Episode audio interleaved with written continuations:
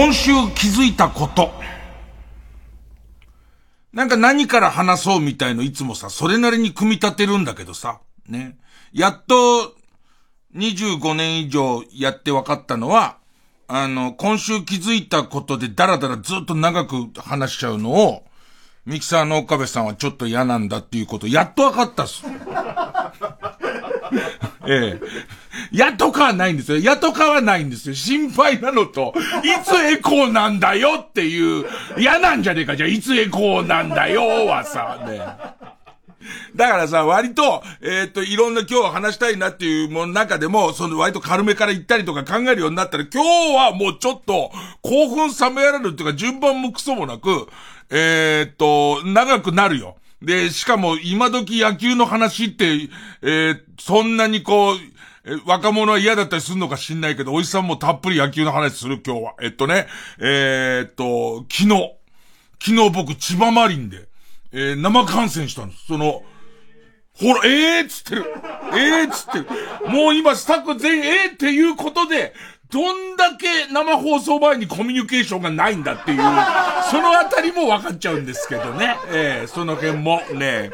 いや、行ってきたんですよ。何からかな、出し惜しみしてもしょうがないけど、まあ、その佐々木朗希っていうピッチャーが、3年目か ?3 年目で、まだ20歳、20歳のピッチャーが、完全試合ですよ。完全試合をするっていう。で、また難しいのはさ、おっさんが夜やってるラジオでさ、野球の話するのに、この完全試合をどこまでど、まず野球わかる？野球。えっと、えっと、牛の皮で包んで、その、えっと、え糸をぐるぐる巻きにギュってして、で、行って牛の皮で包んだやつを木の棒でな、ぶ、ぶっ飛ばしっこするゲームあんじゃん。ね。あれをあんまり木の棒でぶっぱ、ぶっぱたかせないっていう、かん、だから完全に牛側が傷んでない状態で最後までボールが行くと完全試合なんだけど、その、ちょっと、だから多少置いてくけど、ね、多少置いてくけど、えー、すごいことなのよ。何年ぶりだ二十何年ぶりみたいな。28年ぶり。28年ぶりにあって、その前も相当空いてるのよ。えー、多分40年、パリーグで言うと、えー、と、40年ぶりぐらいに出た。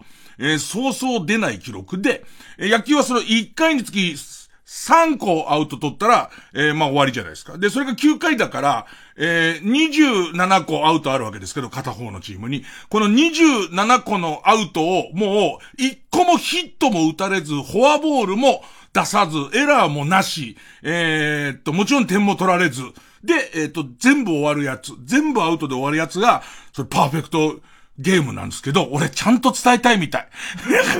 ね、ちゃんと伝えたいみたい。今間に何かボケられる要素はいっぱいあったけども、ここわからなくしちゃったら、佐々木がすごいんですよ。野球わかんない人にも、佐々木すごいんですよが伝わんなくなっちゃうから、それを全部アウトで取るっていうのを、やってのけたんですけど、うわ、何から話そう。まずね、まず、順を追って話すと、金曜日に草野球をしてるときに、後輩の、まあ、まあ、草野球やってるからみんな野球好きじゃないですか。後輩の、えー、っと、千葉ロッテファンの、えー、カイ君っていう、カイユータ君っていう子が、伊集院さん俺日曜日、千葉マリン野球見に行くんすよ、みたいな。でいて、えー、その日曜日の千葉マリンの試合は、その、え、千葉ロッテマリーンズ対オリックス、今、バファローズ、オリックスバファローズの試合で、で、えっと、一応先発が予想されるのは、そのロッテが佐々木。ね。今球界、日本の球界で一番速い球を投げる佐々木。えー、っと、大谷を超えるんじゃないかと言われてるピッチャーとして、えー、っと、逸材の佐々木で、で、オリックスの、やっぱ順番から言うと、オリックスの先発が、山本義信っていう、これはもう今日本のエース。えー、っと、去年から続けて18連勝中っていう、この日本のエースの山本が投げるんじゃないかってことになって、で、その海君はどうやら知り合いにチケットをもらったから、これを見に行くっていう、すごいねっていう感じで最初リアクションしてたら、これはロッテファンとか関係なく、プロ野球ファンだったらもう見ておくべき試合ですよねっていう。その、えっ、ー、と、この若くして今後も世界的な化け物になることが保証されている佐々木と日本のエースの山本が直接対決するんだから、もう絶対見ておかなきゃなんないやつなんですよ。みたいな感じで、なんかどんどんちょっと、あの、先輩かどうか知りませんけど、野球ファンとしては僕の方が一個上のことを成し遂げますよ、日曜日に、みたいになってきたから。こっちはもう金にもねはしてやろうと思って頭きたから。もう、あ、僕も見ますけど、みたいな。あ、そう、あ、俺も仕事のスケジュールさえ合えば、今見よっかなっていう感じですけど、みたいな。あの、よく小学校で、あの、えー、スーパーファミコンが、えー、日曜日お父さんが買ってくれんだぜって言ったら、僕も買いますけど、ウルトラファミコン買いますけど、スースーパーまだスーパーですかみたいな。僕ウルトラ買いますけど、みたいな。で、まあ、それをきっかけに学校に行けなくなっていくんだけれども。ね、えー、でさ、もうチケットピアでバーって見たらさ、結構もう売り切れてんだチケットがすっごい売り切れてんだけど、夜になってポコッと、あの、リセールってあるじゃん。ダフ屋とかネットとかじゃなくて、もう、ブラックでもグレーでもなくて、公式にチケットピアに自分買ったけど行けなくなったからキャンセルしますよみたい人の分を買いませんかっていうのが割といい席が出たんで、これだっつって。ね。でいて、その、もう金、金額なんか関係ねえよ。ね。別にっていう、ね。まあ、1万5千円ぐらいには収まるだろうっていう、まあ、読みもありますから、ね、こっち側は、ね。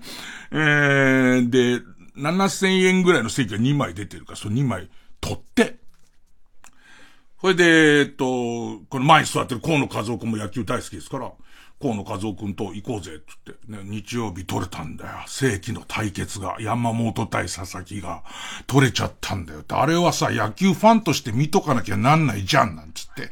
河野君興味ある？みたいな。ね。こいつペコペコしろ、ペコペコしろと思ってさ。結構いいペコり方、いいペコり方のな、いいペコり方をしてきたから、じゃあ河野と行っちゃうみたいな話をして河野と行くことになったの。でちょっと変な感じになってきたのが、あの、あれと思ったのがネットニュース見たら、土曜日にその山本が登板しちゃってんのね。あれっつって。ななんかその、えっ、ー、と、予告先発の一個前にみんなの予想で、みんなの予想で言う、まあ、こうだろう、色濃くなってきたぞ、山本対佐々木の対決がっていう段階で、俺飛びついちゃって、下手するとなんだけど、予告先発が出たところで、だったら行かないっていう人がリセール出してる可能性あるんだよね、俺。今思えば。ね。だけどそんなで、でいて、まあ、河野くんもすごい上から、その、河野くんはヤクルトファンなんですよ。で、僕は日本ハムファンなんですよ。だからオリックスのファンでもなければ、ロッテのファンでもないんです。だけども、プロ野球、野球ファンだったらこれ行かない手はないですよね。っていうね。でいて、あのー、まあまあまだ誰かは決めかねてるんだけれども、えー、っと、後輩に、僕は野球ファンですよって胸を張って言えるような奴がいたら、まあそいつを連れてってやろうとは思ってんですけどね、なんつって。まあ俺は体がでかいから横でシート座るときにこの子はちょっと体がでかすぎるんじゃないかな、みたいなちょっと思ってるけど、ちゃんとその辺も気遣えんのかな？的な。ねえ。えー、圧をかけた上で、だけど山本対佐々木だからね。それがギュッとしてでも、ギュッとちっちゃくなってでもっていう、あの、もともとシューマイなんだけど、揚げシューマイになったぐらいの大きさの小ささで頑張れる。がもうまあ、揚げシューマイになれんの？なんつって。ね、えー、で、できますできますよみたいな感じで、言ってたもんだから、山本投げねえんだってなったところで、ちょ、ちょっとお、お釣り、あいつにこう払い、河野からすれば払いすぎてる。ね。あの、ペコ払いでね。ね、ペコペコで、ペコペコで、なんでも、ペコペコ、ペコペコつって、ね、ペコペコで払わしてんだけど、どうやらキャッシュバックしなきゃなんねえな、みたいな空気になってきて。で、長年一緒に河野和夫くんとかとは行動してるから、河野くん分かってんのは、俺が、そこでこう電話かけて、なんかさ、今日さっき見たらさ、あの、山本を投げちゃってるから対決が山本じゃないんだよね、なんつって。話したらさ、この人の気持ち加工線にすると、少なくとも河野くん、俺もそうだけど河野くんは佐々木が投げるっていうだけで十分見たいのよ。佐々木が投げるってだけで見たいし、もっと言うと後で言うけど、結局、山本ではなくて、この日オリックスで投げたのは宮城っていうピッチャーなんで、宮城ってのもいいピッチャーで、この宮城対、えー、その山本っていう、えー、宮城対佐々木っていう対戦でも河野が十分見たいんだけど、なんかこう、卑屈、卑屈ギャグとかを言ってるうちにこの人本当にトーン落ちてくると、楽しく野球見れないと分かってるから、宮城すごくないですか？宮城みたいな。俺、なんか、あの、むしろ、え、年が近い、宮城と、えっ、ー、と、佐々木、年が近いから、一緒か？一緒だから、その、えっ、ー、と、このフレッシュ対決っていう意味でも、僕はむしろこっちが見たかったですよ、みたいで、なぜか、こう、キャッシュバックどころか、さらに払ってもらう感じで。で、結局、それで、そうだよな。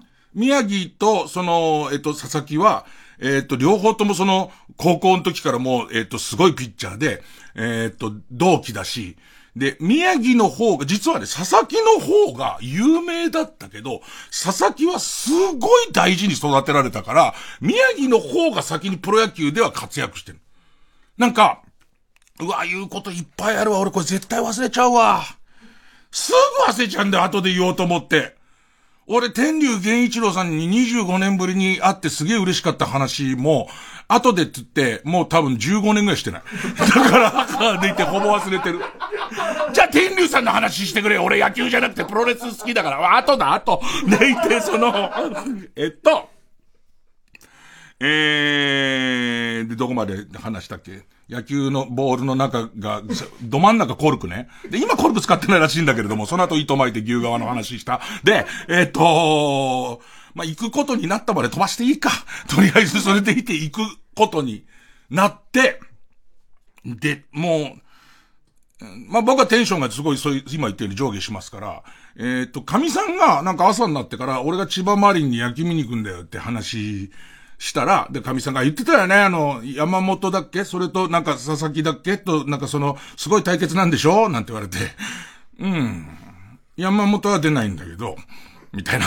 ね。そしたら中上さんが、あの、自分はアウトレットモールが、その、ま海浜幕張っていう千葉マリンのとこにあるから、そのアウトレットモールを見たいから、なんだったら車に乗っけてってやるよ、みたいなことを言ってくれて、あ、じゃあ車で乗ってことするわ、つってこうのに、じゃあお前の家まで車で迎えに行って、えっ、と、このことで山本が投げないことに関しては、もうブー、ブーブー言うなよ、つって、言ってねえよ、一回も。ミニも言ってねえっていう、ね。で、えっ、と、迎え行くことになってさ、最初にまた、で、まあ、行く、まあ、河野くんもその段階でも、ちょっと宮城と楽しみじゃないですかみたいなこと言ってるから、その電話でも言ってるから。まあまたちょっとテンションもう一回上げて行ったらさ、河野が地下鉄のさ、駅前にさ、河野が立ってるわけ、待ち合わせした場所に立ってんだけどさ、俺、あの、ご覧の通り、ご覧の通りとか皆さん知ってるかどうかわかりませんけど、僕あの、草野球の Big Assholes っていう自分の、えっ、ー、と、で、オリジナルデザインのキャップをいつも被ってんですよ。だって2回写真撮られてるのに2回ともそれ被ってんだから。いや、3回か。3回、3回写真撮られてんのに3回とも被ってんだから、その帽子。の、縫ってあんのかっていう陶器に縫ってあんのか、それはみたいなぐらい被ってんじゃん、あれ。ね、被ってっから、それ俺は被るよ。俺は被るんだけどさ、待ってるコードもさ、同じやつ被ってんだよ。同じチームだよ。同じやつ被ってんだけど、正直結構金かけて作った分、被り心地がすごく良くて、フィッティングが良くて、で、あの、デザインもどこに出しても恥ずかしいから逆に恥ずかしくないみたいになってるから。ね。だってみんなは、 Big Assholes、BA っていうマークを Big Assholes だと思ってないから、あの、割と見れちゃうわけ。で、河野と俺と被ってんだけどさ、よく考えたら河野もう40だろ ?40 超えてんだろ？で、俺もこう40半ばだろ？お前な。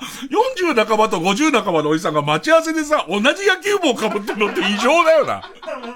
それもさ、別にオリックスでも、マリーンズでも、えっ、ー、と、さらに言えばメジャーリーグの球団でも、DJ ホンダでも、ね、ない状態で、お互い同じ帽子被ってるのって、変だよな。で、その、同じ両方草野球チームにいるからっていう事情俺分かってるけど、同じ草野球チームに行ってもやっていいの小学生までだよな。その、その草野球チームの帽子かぶって、ね。待ったーなんつって、楽しみだな野球なんつって、おっさん同士集まっちゃってさ。で、えっと、マリンスタジアムに行きの、まあ、そこからです。そこから伝説ですよ。俺分かった今タイトルコールだ さあ、いやちょっと、えー、月曜ジャンク一二光る深夜のバカ力。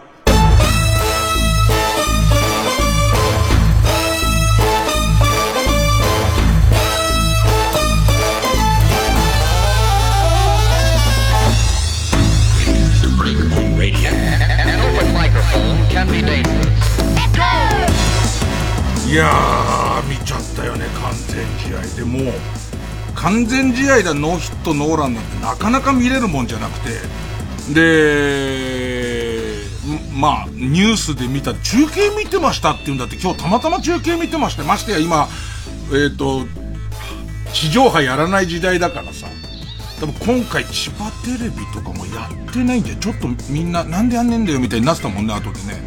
だからそれこそ配信で見てましたっていうだけでも、リアルタイムで見てましただけでもすごいことだし、その後ニュースでちゃんと見ましたとかでもまあまあすごいことまあ僕らほら嫌味な感じになっちゃうよね。生で力商人になっちゃったからね。でその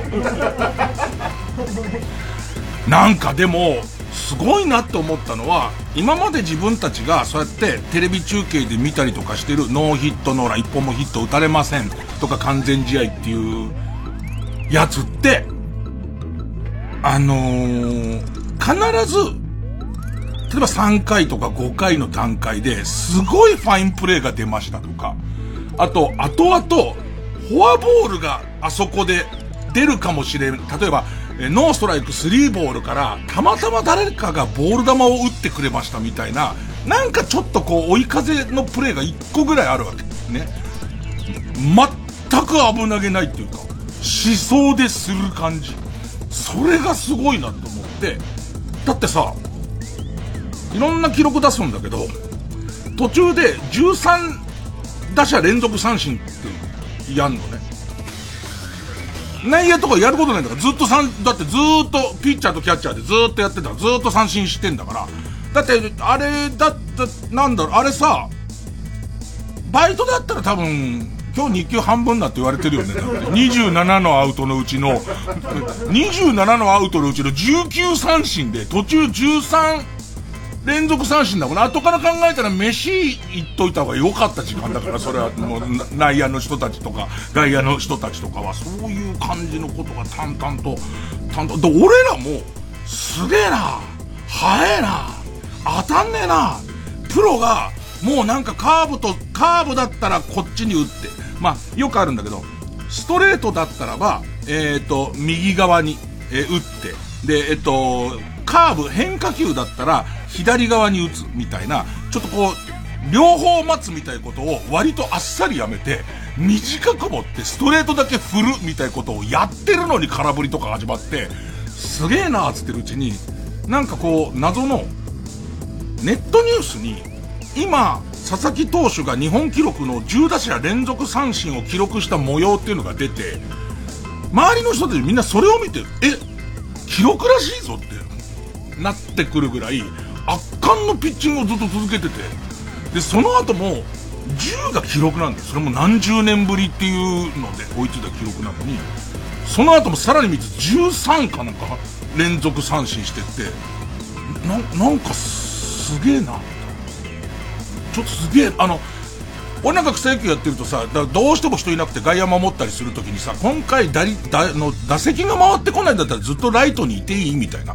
遠いじゃんベンチ、往復。ね。なんなら行かなくていいんじゃねえかぐらいの。もう、ピッチング見てるとあんまりには当たらないから、内野は一応行った方がいいけど、外野に関しては、いちいち守備行かなくてもいいんじゃねえのみたいな。ランナー一塁出たらでいいんじゃねえのぐらいのピッチングをずっとしてて。で、こっち側見たことないから、やっぱりそれでもハラハラするんだけど、なんかその佐々木投手と、また、野球詳しい方してるキャッチャーの松川選手ってキャッチャーがいいんですけど、これね、あのー、新人、高卒新人なんです。つい、え、だって、今4月11日ってことは、3月のケツまで高校生っていうことだよね。あいつ3月の末まで高校生なんだよ。多分だから、3月の末に第2ボタン誰も欲しいって言わなかったからちぎって捨てて、取られちゃったって嘘ついたりしてたわけでしょ？もう出てると思うけど、ね、プロ野球になってる人だから、そういう人でしょ？きっと。え、ついこの間まで、あの、卒業証書の、あの、筒をカポン、カポンって言わして、このカポンが面白いな、音、カポン面白いな、なんつって、ちょっと、カポン、カポン、カポン、カポン、カポカポン、超面白い。カポン、カポンみたいな感じ。ごめんごめんごめん。何通りかある。何通りか言わなきゃいけないことなんだけど、まず今あんま卒業証書あの筒みたいの入れてない説ね。筒、筒時代が少し終わり始めてる説と、あとほら俺高校出てねえから、高校の卒業式の描写が中学のやつ。中学の、しかも頭の悪い中学の頭の悪い感じだから、カポンカポンがそうそうって多分何年だろうなっていう恐怖が途中から出てきたかな。ねえあの、みんなどうして、今、卒業少女の変なよくわかんない。なぜかワニみたいな柄の。ね、ワニみたい柄のマーブルチョコ入ってるみたいなやつのでかいやつみたいなのだったのは大丈夫。このスタッフ内は大丈夫。なんか最近あれもすげえ減ってるよ説聞いてっから。で、その、えっ、ー、と、二十歳、二十歳の、えー、佐々木朗希とキャッチャー18。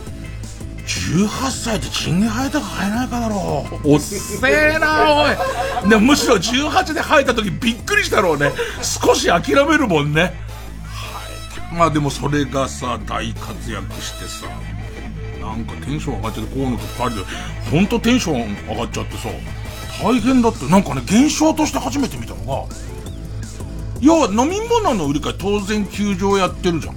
球場飲み物の売り買いやってんだけど、途中の7回ぐらいから売れなくなってくるっていうか、多分、多分もちろん7回ぐらいから減るんだよ。減るんだけれども、おそらく、途中からこう、売り子さんたちがかわいそうに売りに来てて、マリンスタジアムってのは割と高低差があって見やすい球場なんだけど、売り子さんたちがビールを買ったり、ジュースを買ったりしてる時に、見えづらいからどいてくるみたいな瞬間がすげえ増えてきて、多分、それもあってると思うんだけど、あんまり飲み物が売れないし買わないみたいな状態になってきて、みんながなんかもう本当に一箇所、一挙手、なんとかかんとかが、あの、一、等速をみんながこう見ちゃう感じになってきたりとか、あとは、一回 CM、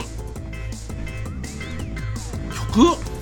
曲よ、曲入って、まあ、分かった。えー、えー、リオ、リアクションザ・ブッダで虹を読む。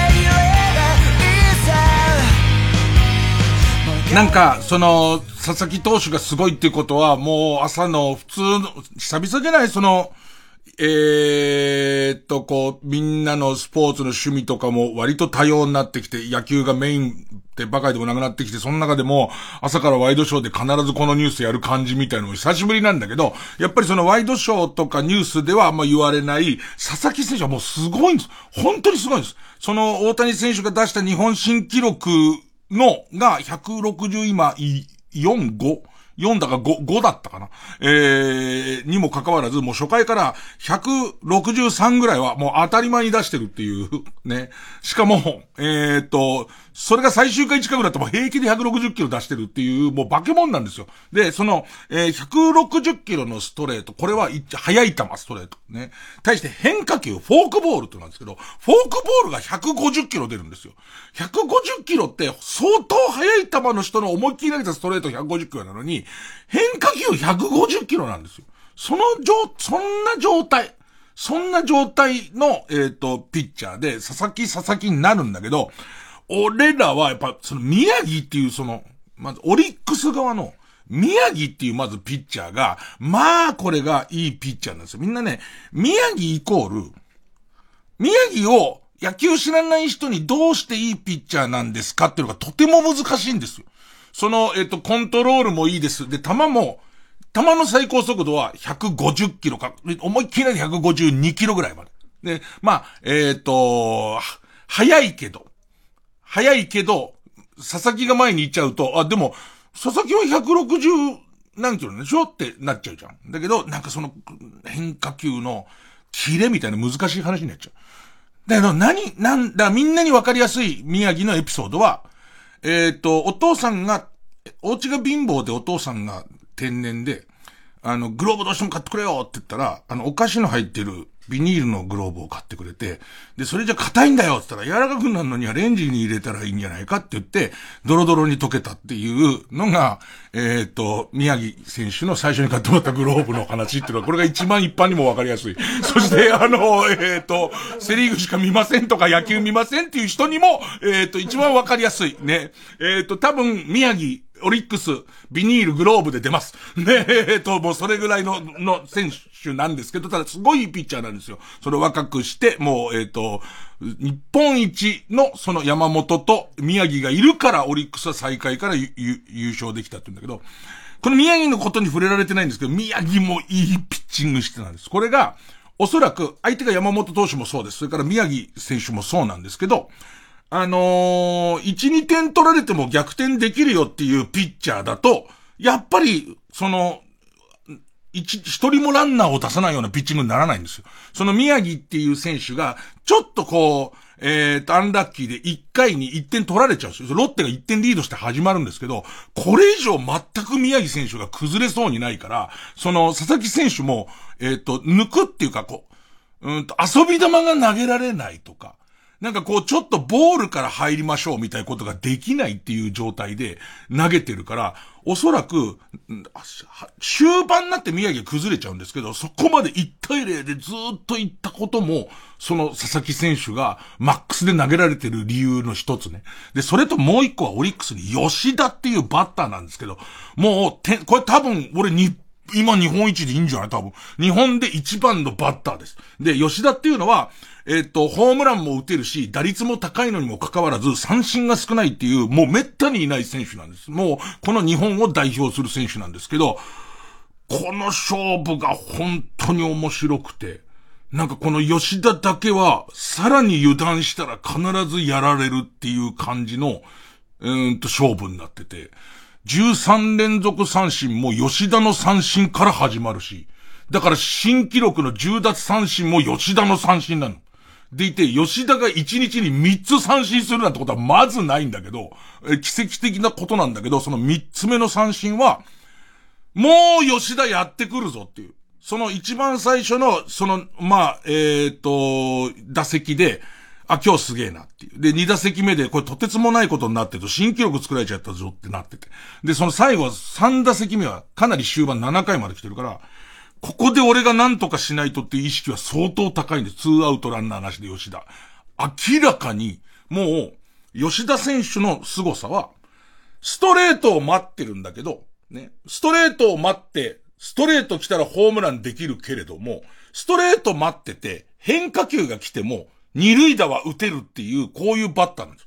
ヒットにはできるっていうバッターだから、割とこう、その、うん、肩の力を抜いて構えて、どっち対応もできるってやってくるのが、二打席目あたりから、もう決め打ちっていう、その、1、2の3でストレートを振るんだっていうバッティングに変わってる。しかもコンパクトに振るっていうバッティングに変わってるんですよ。一球はストレート投げるだろうって。それが、最後の打席の、もう吉田にとっては最後のチャンス。ね。このままじゃ俺に回ってこないっていうチャンス。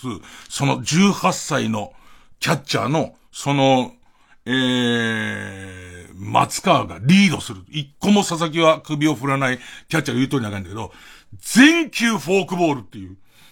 ありえない。その、まっすぐまっすぐ落ちる。だから、ああってなるわけじゃん。ね。だけど、もう、このだ、い、絶対1、2球はストレート来るって振ってるのに対して、1球目フォークボール空振り。2球目、それストレート来るって思うじゃん。これも空振りで、3球目も、えー、っと、いよいよストレートって思うじゃん。これもフォークボールで空振りっていう、なんかもう、うわーっていう。今だってすげえボケ汁あったよ。本当に。いくらでも。で、で、ここボケないっていう方がむしろボケてんじゃねえかと、いろんなこと考えて俺だって。俺だって考えたけど、でもやっぱそれを見てて河野としてすげえな、つって。で、その、その裏か。その裏に、大量得点入ったんでね、その裏あたりから宮城選手が崩れ始めて、2点目入ったりとか3点目入ったりしてくんだけど、そこで初めて河野くんがおしっこに行けるっていう。実は膀胱がパンパンだったっていう。あの、もう、俺、全然野球に夢中で河野くんのこと見てなかったけども、後で聞いた話でももう、おしっこずーっとしたかったけど、もう目離せなすぎて、その、スライムナイトみたいな人。ね、膀胱が何にこいつまたがってるんだろうっていうぐらいになってて、で、えっ、ー、と、おしっこ行って、その不思議な感覚なのも、なんかおじさんになってきたせいもあって、8回に、8回だったか点がいっぱい入って、6対0になるわけ。6対0になると、それまでは、1点にその宮城選手が抑えてる限りは、よくあるのは、パーフェクト完全試合をやってたのに、7回ぐらいになって初めてフォアボールでランナー出て、完全試合が切れましたっていう瞬間に緩んで試合が動くとか、いやいや、まだまだヒット打たないとノーヒットノーランっていう、これもすごい記録になるんだけど、ちょっとポコってヒットが出た途端に大崩れして、あれ負け投手になりましたっていうことってよくあるんですよ。それだったのが、6対0になっちゃうと、河野くんも余裕でおしっこに行けるし、で、さらには、えっ、ー、と、もう、注目は、佐々木が完全試合をやるかやらないか。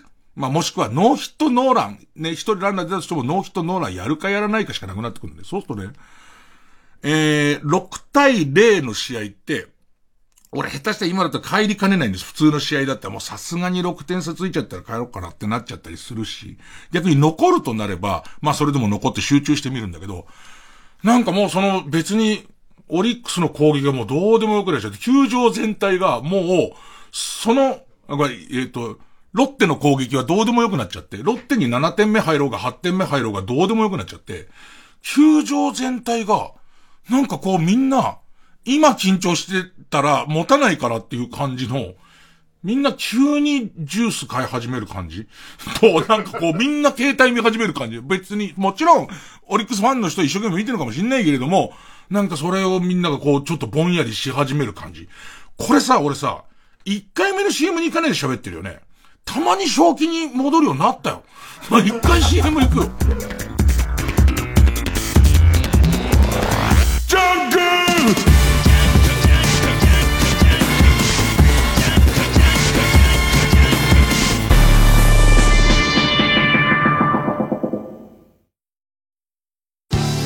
TBS ラジオジャンク。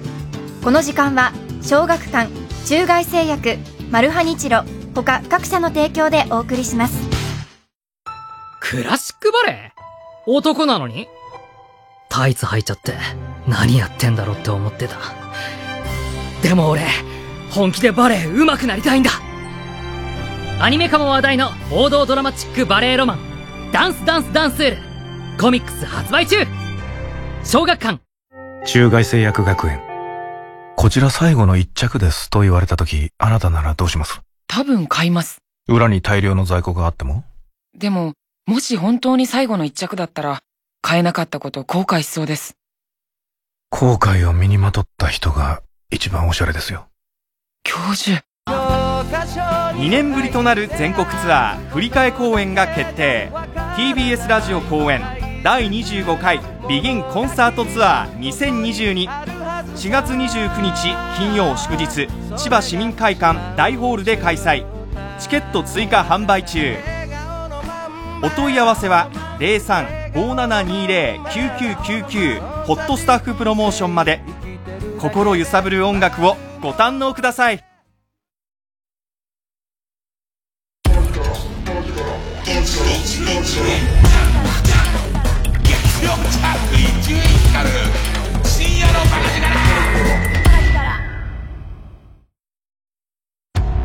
絶対絶命のマルハニチーロを救ったのは砲弾を打ち返す剛腕の男たちだった。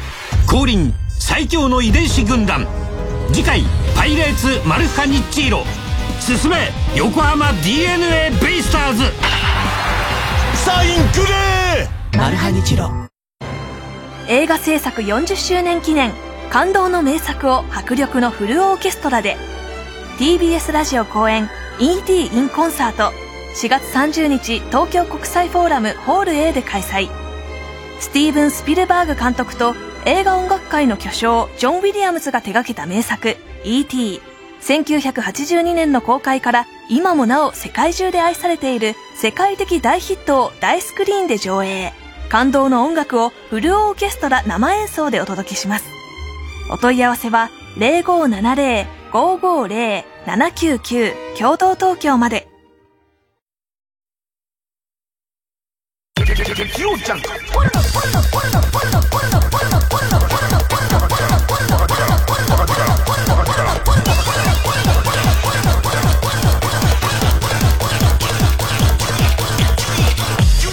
深夜のバカ力。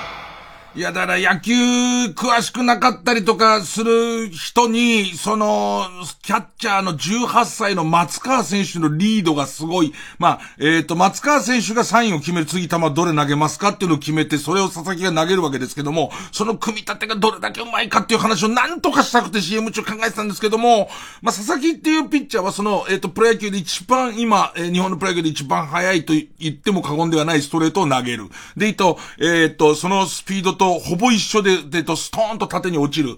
えっと、フォークボールを持っている。あとね、一球遅いカーブがあるんですよ。一球遅いカーブも投げられるんです。で、この三つで迷わせるんですけど、松川選手は割と前半カーブを見せておいて、カーブボールになる可能性が結構高いですから、見せておいて、カーブあるんだっていう選択肢を頭に入れときつつ、さっき言ったみたいに裏を書いていく。なんつったら例えば、全くだから新しい、例えばサッカーで、その、例えるとさ、サッカーの、例えば PK とかでも例えられるじゃないか。絶対速いボールが来ると思ったらど真ん中にコロコロコロみたいな裏の書き方で度胸がいるみたいな。だけど、今度サッカーわかんない人わかんないから。えーと、3、2、1で、俺が、金玉出したら、握る。ね、守備側握る。バッターは握る。ね。乳首出したらつねる。肛門出したら、えっと、中指をぶっ刺すっていうゲームをやってるとしよう。ね。で、序盤に、序盤に肛門出してる時に、ああ、刺しし損なっちゃったと思うと、また肛門来る可能性があるじゃんと思ってる全然肛門出さない。で、乳首ばっか見してくるから、じゃあもう次つねればいいじゃんと思ってると、乳首見せる感じで金玉出かね。なんだこれ。それだって3球、3回連続で乳首出してくると思わないじゃんっていう、そういうことです。吉田は。吉田からしてみたら、3回連続、あーって一番最初絶対金玉出してくんだからと思ってるわけですよ、こっち側からしたら。ね、えー、肛門はもう無理、無理。肛門には対応できないから、ね、揉むか挟むかだったらなんとか手の形は一緒のままでできるから、ね、絶対こいつはそうは言っても、えっ、と、えー日本で一番綺麗な乳首のやつなんだから、絶対乳首出してくるだろうって思ってる時には金玉出してくるからね。金玉金玉はねえだろうと思ったら、金玉金玉金玉だから。よーし、通じたぞ。で、その、完全に野球知らない人にも通じたぞ。ね。で、その辺が天才なんだろうな、俺の。ね。一番の能力を教えてあげようか。ね。生放送なのいいことに反響を気にしない。ね。俺の中でもそうな、受けたんだって思うしかないんだから。ね。分かった、理解させたんだって思っちゃえばそれはもう俺の勝ちなんだろ、こっちは。で、いよいよ最終回です。9回です。9回。この一頭3人を、えー、アウトに取ったら完全試合ですよってことなんだけど、そこでやっぱり、自分の人生は、もうそのピカピカに輝いてる佐々木と松川みたいな、そういうもんの方にあんま感情移入しないんですよ。なんかね、守ってる人どんな気持ちなんだろうっていう。えー、その完全試合、ね。完全試合っていうのは、エラーしてもダメです。フォアボールもダメです。ランナーがとにかく一人でも出ちゃダメなんです。僕はロッテのすごい好きな選手に、えー、っと、去年はよくショートやってて、今年サードをやってるエチェバリアっていう選手がいます。これはあの、メジャーリーガーなんですけど、もともとメジャーリーガーが来日してるんですけど、ちょっと珍しいパターンで、ホームランを打つことやヒットを打つことを期待されてるんじゃないです。もう、えー、っと、サーカスみたいな守備をする人として、このエチェバリア選手っていうのは呼ばれてて、もうこれは野球知らない人でも YouTube で、え、エチェバリアファインプレーとかで見ると、うわ、すごいってちょっとわかるぐらいの跳躍力とか、な、なんでそれなん、い、こう、打球こっち飛んだったらそっちに飛んでく感っていうのかな。あのー、こっち側からすれば、今度守備に例えちゃっていいのかなえっと、玉金、玉金片玉出しかけて、肛門出してるのに、もうなんか読んでたかのように、もうこれの肛門にスポッと中指入れてくる。さっきバッターとの話だったから、このスポーツ分かりづれえわ、やっぱり。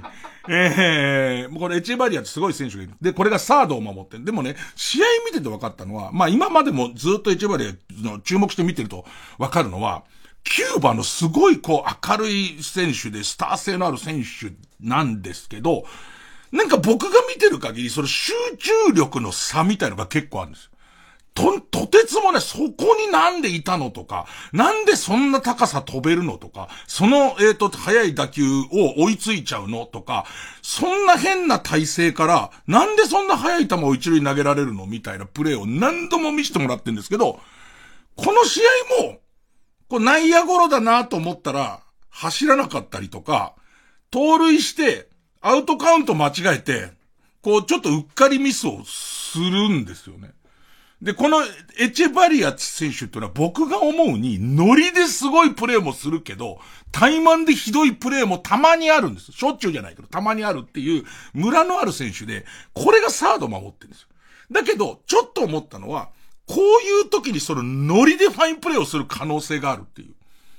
ね。怠慢プレーが出る場面じゃないから、残り3つのアウトで内野だから、俺はこのエチェバリアっていう選手がキーンなんじゃねえかなと思ったら、だってこいつプレッシャー一切感じるように見えないのもなんかいつもノリですっごいサーカスプレイしてるから、その最初の頃が、普通の頃がエチェバリアの前に来んの。結構硬いの、それが。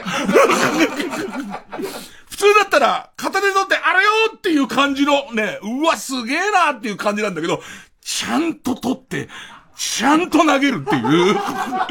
多分俺、俺思うんだけど、俺いつもチームメイトで、エチェバリア選手が俺の思ったような選手で、俺がいつも見てるチームメイトだったら、ね、嘘、あいつちゃんとやっちゃうんだっていう。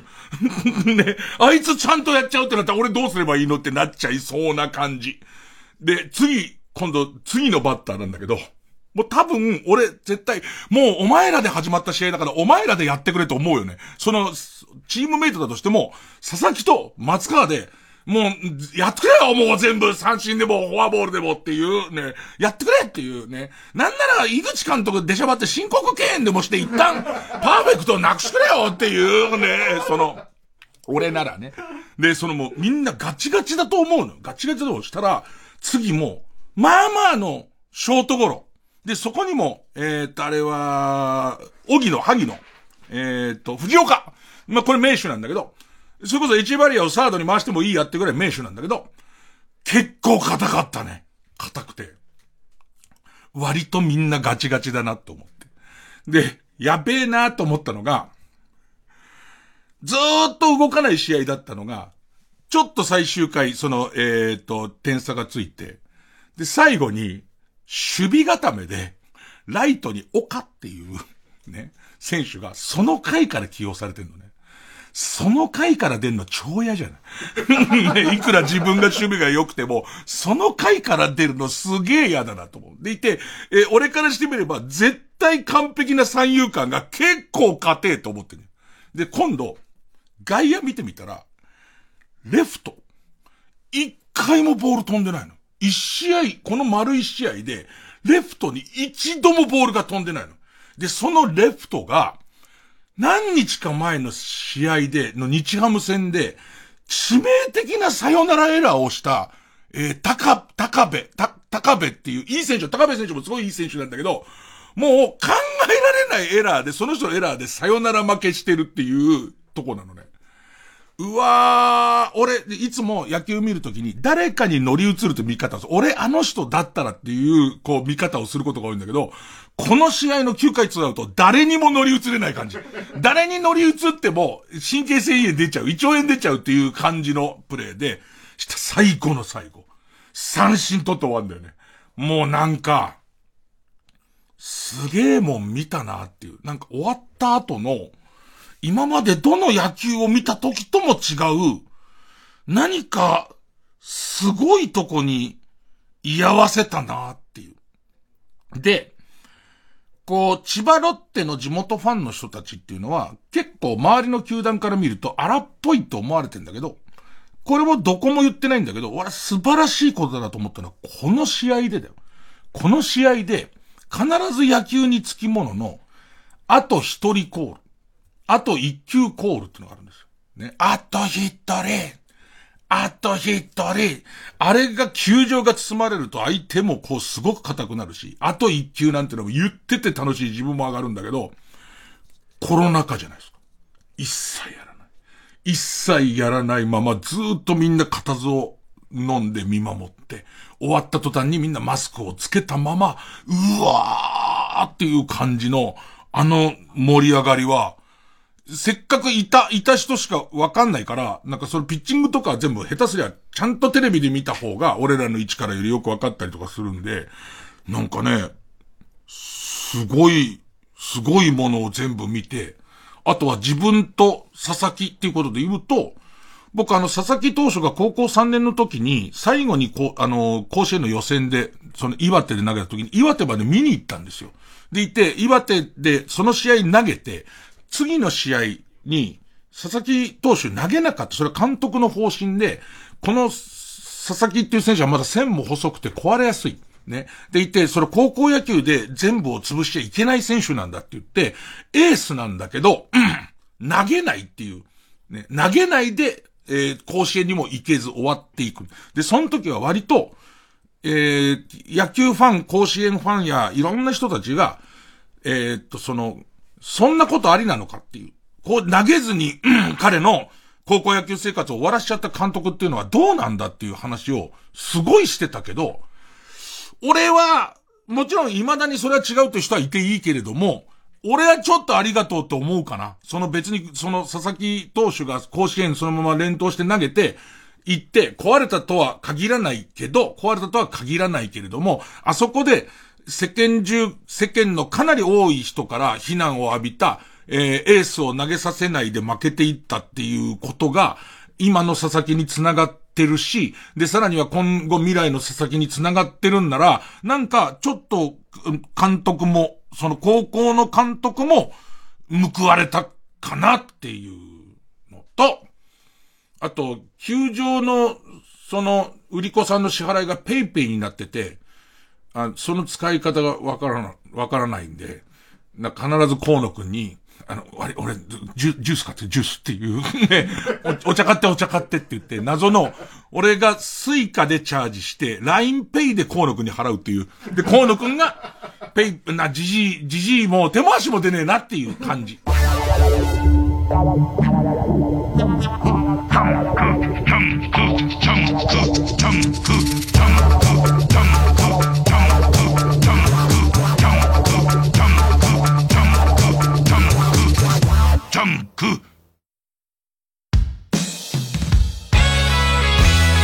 ここでザ・ツーの恋のジャーナルをお聴きください「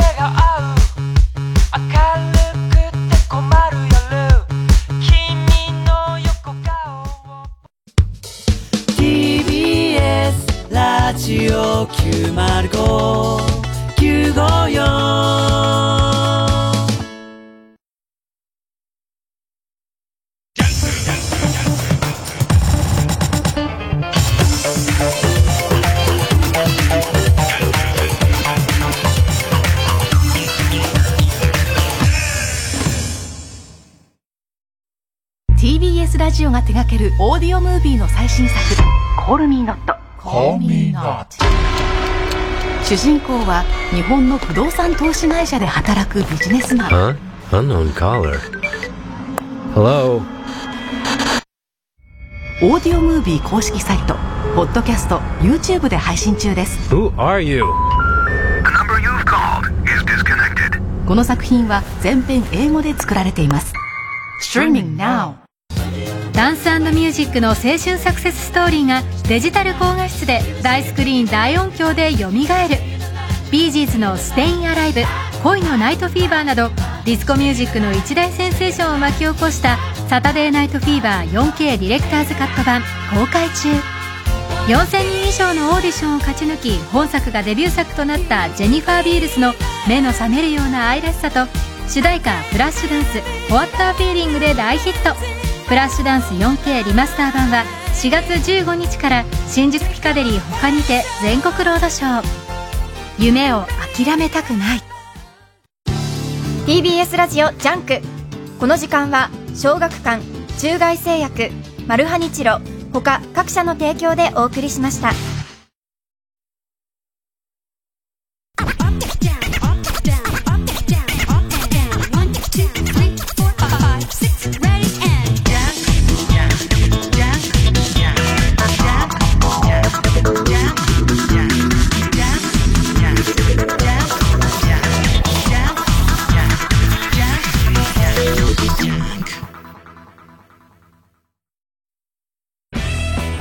TBS ラジオ公演第7回オートモービルカウンシル」歴史的な名車を集めた夢のモータウン。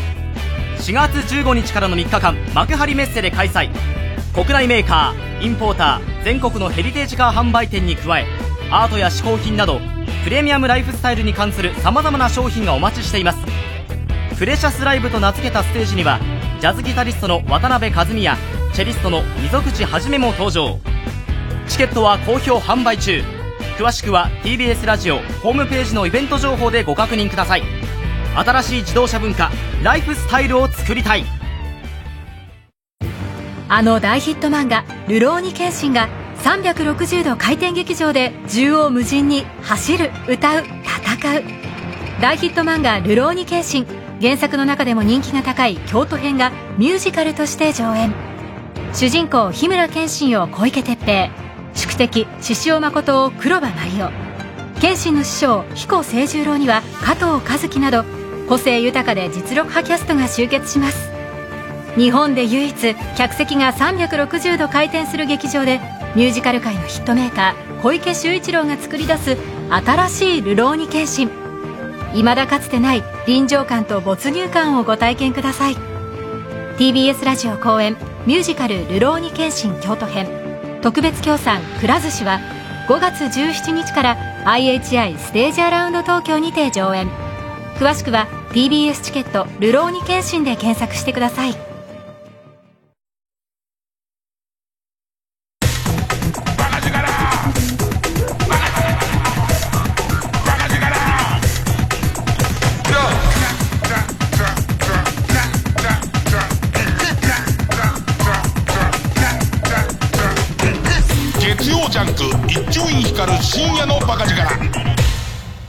まあ自分が面白いと思ったことを一生懸命喋りますけども、野球全然わかんない人には、あの、おそらく、えーこう、ついこの間まで高校生だった松川選手が、えー、乳首玉金肛門ゲームがすごい上手いけど、玉金ばっか出すっていう、ね、えーそういう風に思っちゃった。まあそれでもまあ多少面白かったらしょうがない、いいやっていう感じですけどね。えーで、あのー今、毎週日曜日にどうやら、えっ、と、今のところの順繰りだと、えー、佐々木投手投げてますと。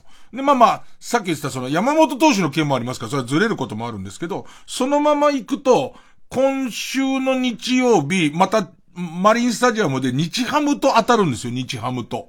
で、日ハムの打線は本当に今シーズンきついっす。ね、きついんで、2試合連続でっていう。いやいや、まあまあ、さすがにないけど、まあ、どうだ、どうする？その、ビッグボスは、その、対、佐々木戦略を、どう練ってんだろうみたいなところはありますね。だから、日ハムの選手の皆さんも、まあ、あのえっ、と、グランドの練習も大切ですけども、一応、乳首玉金肛門ゲームのルールは、あの、えっと、言いましたし、北海道もこれね、北海道の放送局の方、伊集院さんが、こういうゲームで、えっと、読み合いを制するようにつってたつって、これ、やってね、ね、あの、対松川ではありますから、ね、対松川として頑張ってほしいなっていうのと、あと、終わって、もうなんかぐったりしちゃって、こうのと、なんかポカーンとしちゃって、で、これから俺ら、電車乗って東京まで帰るんだと思ってたら、神さんがずっと買い物してらしくて。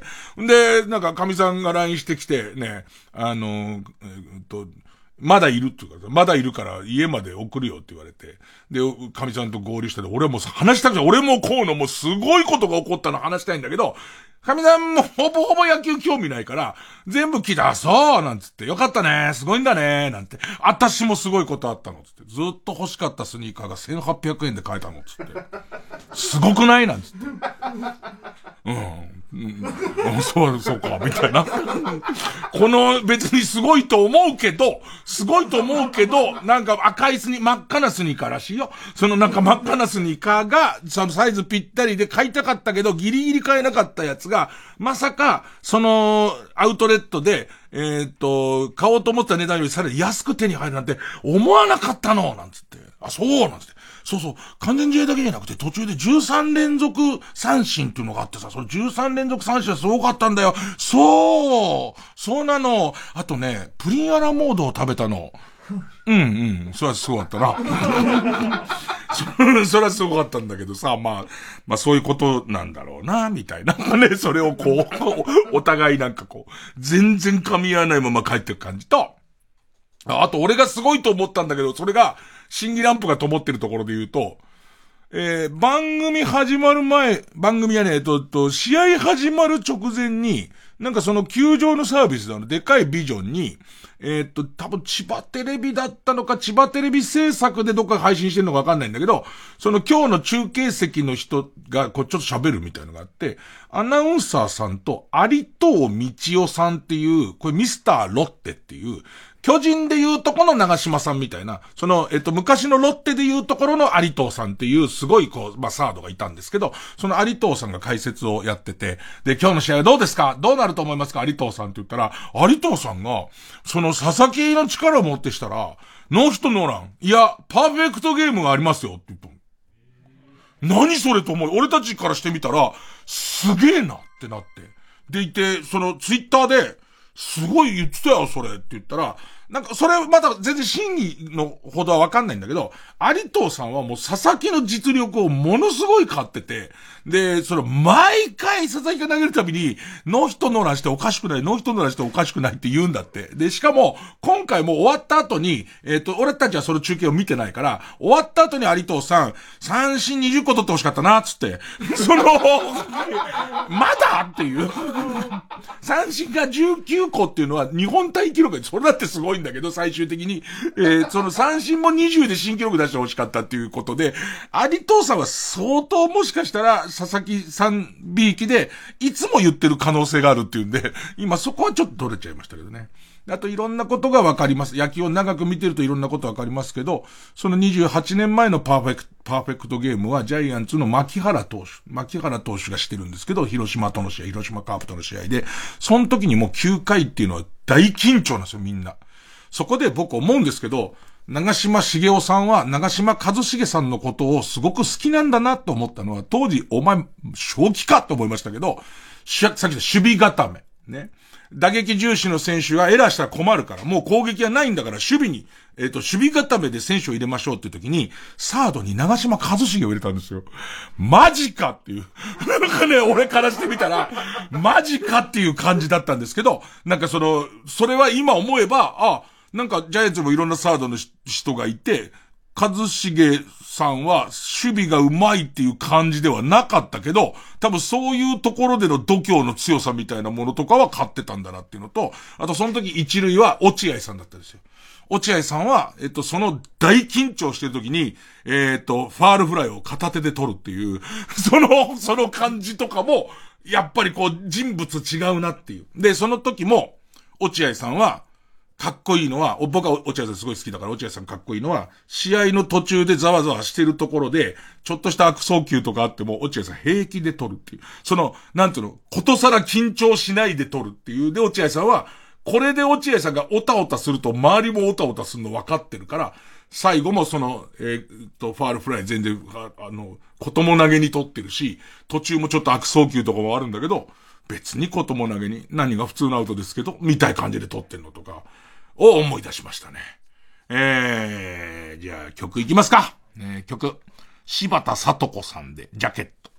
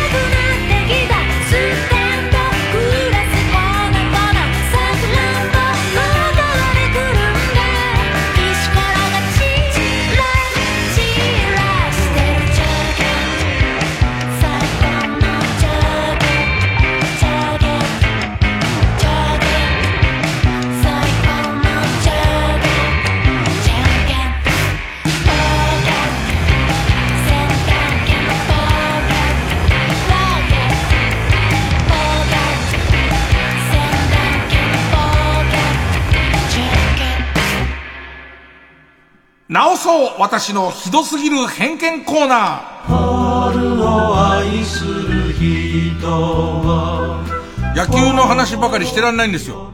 ね、この番組は世の中から偏見をなくすっていうね、そのためにできてる番組なんですからね。えー、毎回言いますけど人間っていうものは人様を色眼鏡で見てしまいがちです。で、このコーナーはですね、皆さんが持っている偏見を告白することで反省して世の中をより良くしていこうという、えー、今週も自分自身を戒めるべく偏見をたくさんいただいております。ねで、あの、これ書いてくださった方やですね、えっと、それを受けて喋ってるパーソナリティを、なんだなんだと怒る人いますけど、それは大間違い。ね。えー、それを口に出すことでですね、自分を戒めてるんですから。大丈夫ですか？そういうことなんですよ。あのパーソナリティはそんなことを言い訳でただ面白がってるだけだろそれあんた偏見だうんさあ、それでは、ね、えーな、何かに勝ったところでですね、えー、行きたいと思いますけれども。ね、俺ね、やっぱりね、こう、ここういうの、本当に好きなんだよな。ペンネーム、あの日知恵熱が出た。サーファーは、山菜を馬鹿にしている。そんなことないです。サーファー、冬なんかサーフィンするとね、僕らサーファーはね、あのー、サーフィンのは必ず寒くなりますから。あったまるのに、あったかい蕎麦なんか食べるときに、お、山菜蕎麦なんていいね、なんて言いますよ。言う人も、言う人もいますよ、そりゃね。えー、びっくりしたんだけどさ、あ、この話もあったの、俺。久しぶりにブッチャーブラザーズのブッチャーさんと差し飲みする羽目になっちゃって、最終的に差し飲みしてたんだけど、ママと、そこのママと、ゲンさん、ゲンさんって言ってた、わかんないおじいさんと4人で飲むことになって、なんかずっと飲んでましたけど、ブッチャーさん、サーフィン始めたらしい。始めたっていうか、なんか、サーフィン上手くなりたいって言ってて、な、な、なんすか？って言ったら、千葉テレビの企画でやってたんだけど、コロナで全然海行けなくなっちゃって、で、すごい上手くなりたいんだけどな、って言ってて、花尾さんすごくない？なんか、本当思うんだけど、もう67とかで、67とかで、これね、えっと、ゴルフ、サッカー、野球、で、今回サーフィンあと卓球。全部そこそこ下手なの。だけど、いやいや、これは、若い連中はわかんないだろうけど、67でそこそこ下手なことを上手くなりたいって言ってやるっていうことの凄さなんだって。あとまた、わ、ぐだぐだになってわかんないことずっとさ、もう本当にもう、中華料理屋をピッチャー出していい理由つってたよ。いい理由。中華料理屋や、えー、元日本ツーンの選手を芸人リーグに出していい理由っていうのは、あのー、わしは67で下手やけど、えー、っと、毎回試合に出る。その分だっつってた。何それって思うんだけども、なんかそれをすごい胸張って言われちゃったから、ああ、はい、つって。えー、僕の好きなやつです。僕の好き、僕の好きな偏見？ね。えー、かば焼き三代。アスリートは、乙姫を使わない。よくない？すごいよくないなんかそんなんじゃないじゃん。アスリートにとって、その排泄なんて。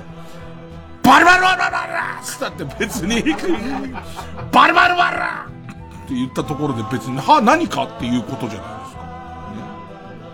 でも使う人は使いますよ。だから結局、偏見じゃないってこと僕の中で一番良くなかった偏見は、高島千佐子は乙姫を使わないっていう、あの、こんなが個人ですからね。個人になってきちゃうと偏見もいいところですからね。えー、正解はバイオリンを持ってトイレに入るだと思うんですけど、僕もね、うんこ出そうになってくると、なんかその、出そうな、これ、ちょうど消せる感じ、これぐらいの音だったらば、ビバルディの四季でも春で大丈夫だけどっていう、ね。ね。だから、テレレレレレレで消えるとこと、デーレッツ、デーレッ、デーデーデーデー、デンジャジャンって多分、冬のとこ、ねいるな、みたいな。えー、ペンネーム、ブラックドラゴンズ。ちょ、よく聞いてください。自分でどう思うかですよ。みちょぱは、努力を見せないようにして、ニコルンは努力を積極的に見せるようにする。偏見の恐ろしいとこだよね。ぐっときちゃう。ねこれが偏見の甘美な罠なんですよ。本人たちどうかなんかわからないわけじゃないですか。何ですかね、この感じっていう、ねえねえねえねえっていう感じの、と、ね、絶対努力を見せたがらないし、そこの努力をしてるところをいじられるのも嫌な感じがする。ね。ただ、本人にしかわからないですね。ペンネーム角番で7杯目。スマホの画面の明るさがマックスのやつはバカって。俺結構明るい。あの、昼間とか大きいけど俺はもう、スマホの電力消費はもうしょうがないと思ってるから、すげえでかいバカみたいな、あのー、モバイルバッテリー持ち歩いてるから、もうだったらすげえ見やすい方がいい派なんで、ガンガン明るくしてますから。バカ、バカと、バカとはなんだ？ね。えー、ペンネーム、みかんは、み、みかんは爪を研げないかな？ウィルキンソンを飲んでいる人は、おみくじソーダを飲んでいる人を見下しているなんだろうなちょ、想像して、ウィルキンソン飲んでる人と、おみくじソーダ飲んでる人で、そこの、例えばじゃあ、わかりやすく言えば、テストの、テストの点や偏差値に、その、なんて言うんですか、えー、関連性はない、ないじゃないですか。相、相互関係はないじゃないですか。でもなんかおみくじ、ソーダ飲んでる人。おみくじソーダ飲んでる人どうして、なんでだろうな、おみくじすげえ、後で、後で見るなつって。これ後で見るからなつって。で、おみくじ、今日、ゲブーつって。はぁ、ゲブーつって。うん。ペンネーム、くしろダンディ。スタバでキーボードをつけた iPad で作業しているやつは。うん、もうやつって言っちゃってるからね。やつつっちゃってるからね。やつは、人に、人にそういう感じの人だと見られたいだけで、大した作業はしてないし、米田コーヒーで、裏が白いチラシをメモ代わりにしているおじさんをバカにしている。あーなんかでもさ、よく言うさ、えー、っと、スタバで MacBook Air より1個入ってるよね。新しい、新しい M1、M1 つったっけ ?M1 の CPU を使った MacBook、えっ、と iPad に Bluetooth のキーボードをつけて作業してる人。結構大変じゃね？みたいな。ねね結構大変だよねっていう。で、それもさ、それをちゃんと机の上に、えー、ノートパソコン風に立てるガジェットみたいなのもあるでしょマグネットのあの変な蓋みたいなのもあるでしょ全部揃ってるでしょちょっと怪しいなそれが見てほしいんじゃねえかなっていう感じはちょっとしちゃうよね。えーえー、米田コーヒーで裏が白いチラシをメモ代わりにしているおじさんに関してはもう何の文句もないです。何の文句もないです。えー、もう一個ぐらい言ってきますか、ラストですかね。そろそろ旧姓中山。ビッグボスは、実はキャンプで満足しちゃって、監督なんて4月にはもう飽きちゃっててやめたかったんだよね、と、数年後にバラエティ番組で言い出しそう。うわー。嫌な予感がする。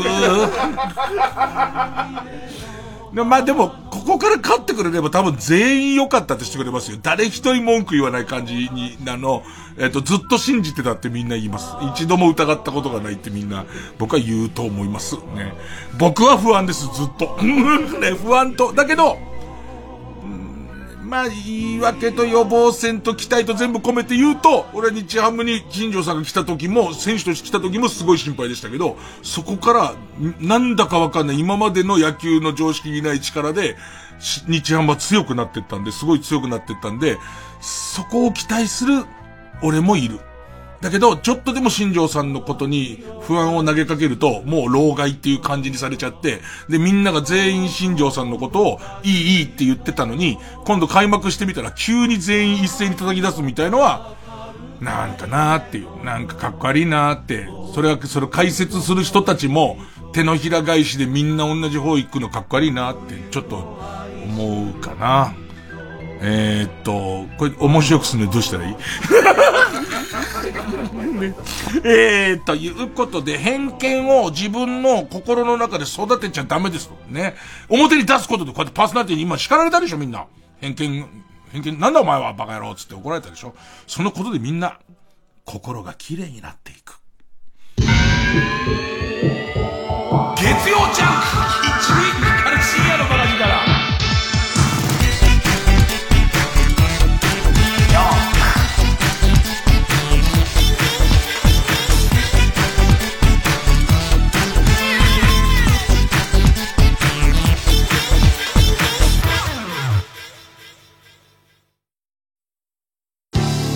TBS ラジオ JUNK。この時間は小学館中外製薬マルハニチロ他各社の提供でお送りします。テレビアニメ化も話題。累計1000万部突破。サッカー漫画の最先端を走るアオアシが小中学生向けジュニア版として発売中。振り仮名付きだから子供でも読めるようになりました。読めばサッカーが上手くなるかも。小学館100万人動員したヒット作が早くも。老後の資金がありません。老後資金2000万問題。普通の主婦に訪れた人生最大の金欠ピンチをあの手この手で切り抜けろ。そんな余裕ないよ。天海祐希主演。映画「老後の資金がありません」4月15日ブルーレイ DVD 発売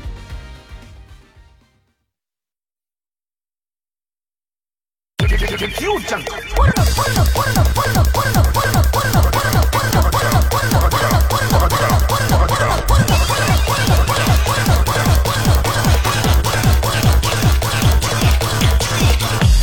深夜のバカ力。新勝ち抜きカルタ合戦会。えー、番組オリジナルのカルタを作ろうという新勝ち抜きカルタ合戦会です。えー、このコーナー毎回2つのテーマのカルタが戦って、生放送で番組を聞いている皆さんからのメール投票で勝敗を決めます。で、対戦するのは前の週に勝ち抜いてきたカルタと、えー、っと、現在たくさんのテーマを同時に募集して、えー、ます予選ブロックの中で一番盛り上がっているチャレンジャーのカルタです。勝つごとにあ行のカルタは家業、家業は作業と進んでいって、負けるとその文字のまま予選ブロックに戻ります。で、えー、和行を勝ち抜ければカルタ完成でゴールインです。はーっていうカルタ終わってさ、ちょっとコーナー化したくてさ、準備はしてんだけど、やっぱりこうできないコーナーとかもあるから、ちゃんと整理しないと始めらんねえな、みたいなね。うん、さあ、えー、同じとこで3連敗するとテーマは消滅です。今週の対戦カード、まずは現在勝ち抜き中のこちら。ね。懐かしい、もうもはや懐かしい。食べるならどっち？カレー味のうんこと、うんこ味のカレーみたいな、えー、究極の選択を久しぶりに出し合おうというテーマの、帰ってきた究極の選択カルタ。えー、今週は家業です。で、対する予選ブロックから登場のカルタは、それらしい、新しい時代のマナーを、声高らかに提唱することで、マナー講師の肩書きを勝手に名乗っていこうというテーマの、令和新マナーカルタ。えー、デビュー戦ですかね。えー、あ行ですね。究極の選択の話してるときに、なんか浅草キッドがやって、えっ、ー、と、高上昌司さんが継いだんだったか逆だったかみたいな話したけど、あれと、俺間違ってっかな ?10 回クイズっていうのも多分、日本放送で多分最初は高上さんがやって、キッドがついたみたいな、そんな感じだと、なんか記憶してるけど、ああいうなんかね、ヤングタイムのラジオから、割とこう、いろんな文化が出来上がっってった。特に日本放送それ仕掛けるの、まあ、うまかったね。さあ、それでいきます。えー、こちらから。帰ってきた。究極の選択カルタ。なあなあなあなあ一体俺らどっち。キャンパスパッチャバリバリのぼっち頭賢くない喧嘩したことない。えー、まあみんなでどっちがマシかとかどっちがいいを考えていきたいんですけどね。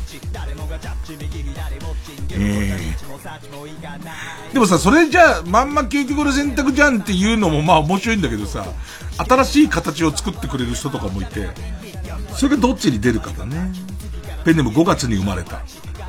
か。カンガルーに蹴ってもらうならどっち？集めたプラモを断りなく捨てた母親。か、盗んだ親の金で働きもせずプラモ集めをしていた自分かって。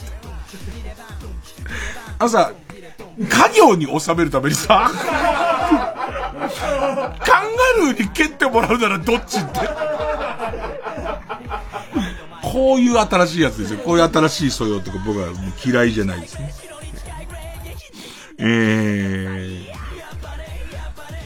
ー、ペンネーム大自然守る。か。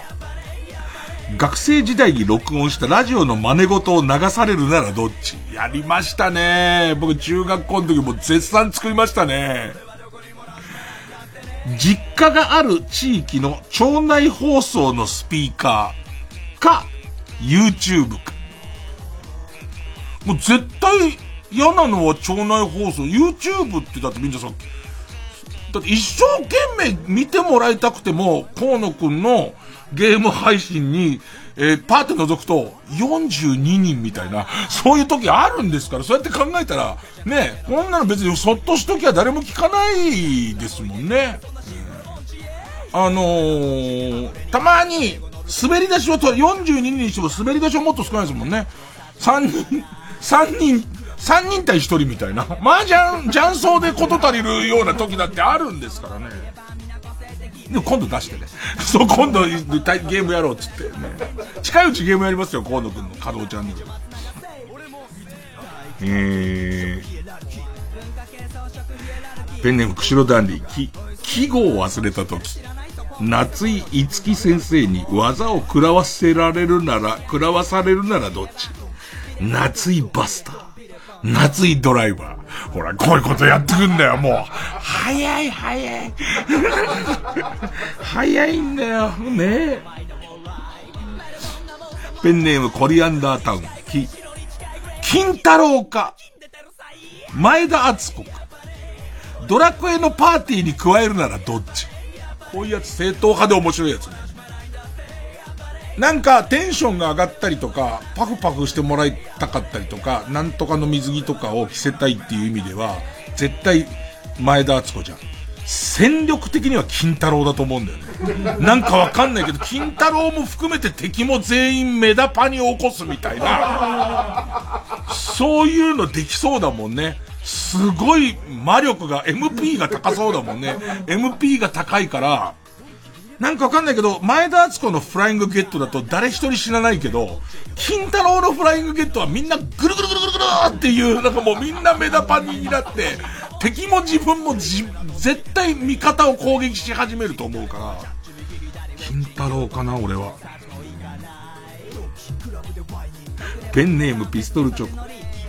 吉川浩司に蹴られるならどっち？あの、シンバルキックのタイミングで、あの、吊るされたシンバルの代わりに、そうじゃないものが出てくるわけですよね。蛍光灯。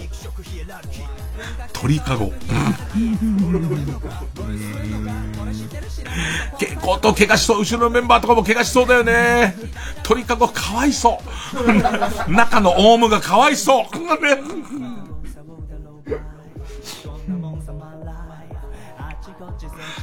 白い、夕方チャンスのさ、白いこう衣装に血ついてんだよ、鳥の。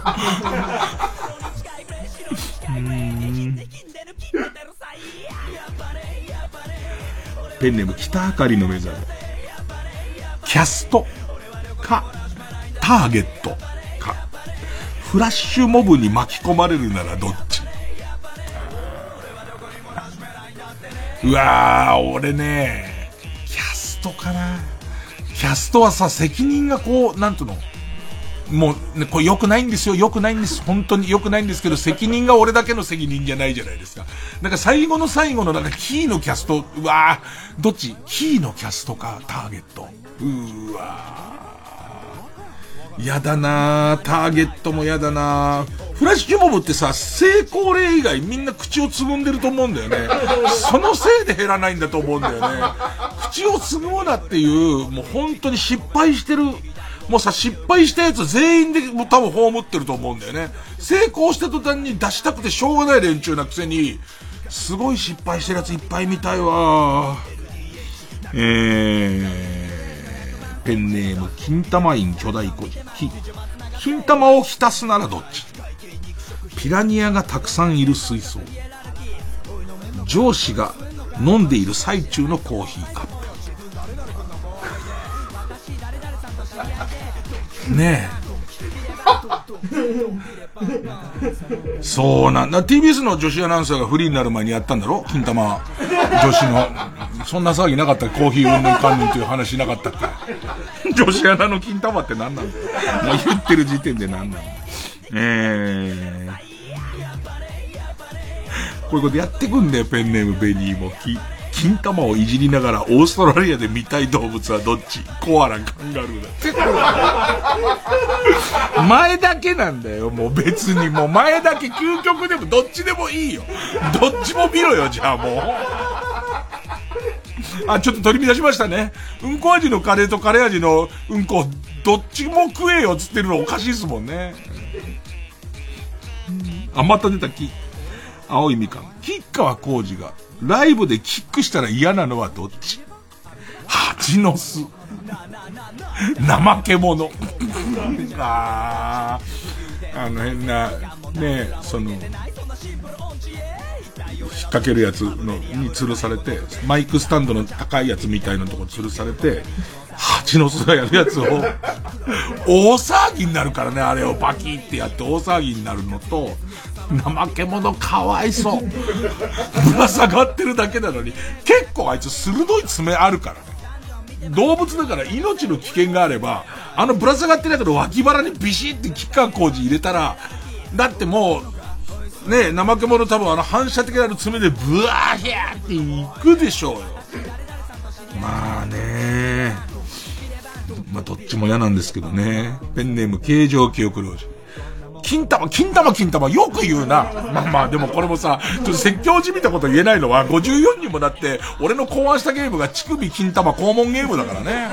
言えないんだけれども。えー、金玉を引きちぎられるならどっち？アリスか鈴かなんてどっちでもいいよ。どっちでもウェルカムだよ。え、なんか違う？な、なんか違う？俺のジャッジ。うん。ペンネームイエロー軍曹、く、草間弥生、腰野純子、腰野純子。一生その髪型で過ごさなきゃならないなら、そんなに変わらねえ。そんなに変わらねえよ。えー、ペンネーム豆腐小僧、く、首に巻くならどっち？大蛇。力士の脱ぎたての回し。全然回しでしょ。全然回しでしょ、きっと。だってさ、大蛇は、こっちの都合なしに、キュー、キューってくるじゃん。ギューってくるじゃんか。だからなんか、えっと、これが、脱ぎたてっていうか、現役時代高見盛り、高見盛りの回しを急に取って、自分がこうやって、その、えー、首にぐるぐるって巻くと、返し返しってなるから、それでギューってなっちゃう可能性あるけれども、脱いである、脱ぎたてで脱いであるやつだったら大丈夫だよね。高見盛りから奪ってだったら、真っ赤になった高見、ロボ、ロボコップが、今皆さん、ロボコップでおなじみの、ふーみたいな感じで、はぁっつって。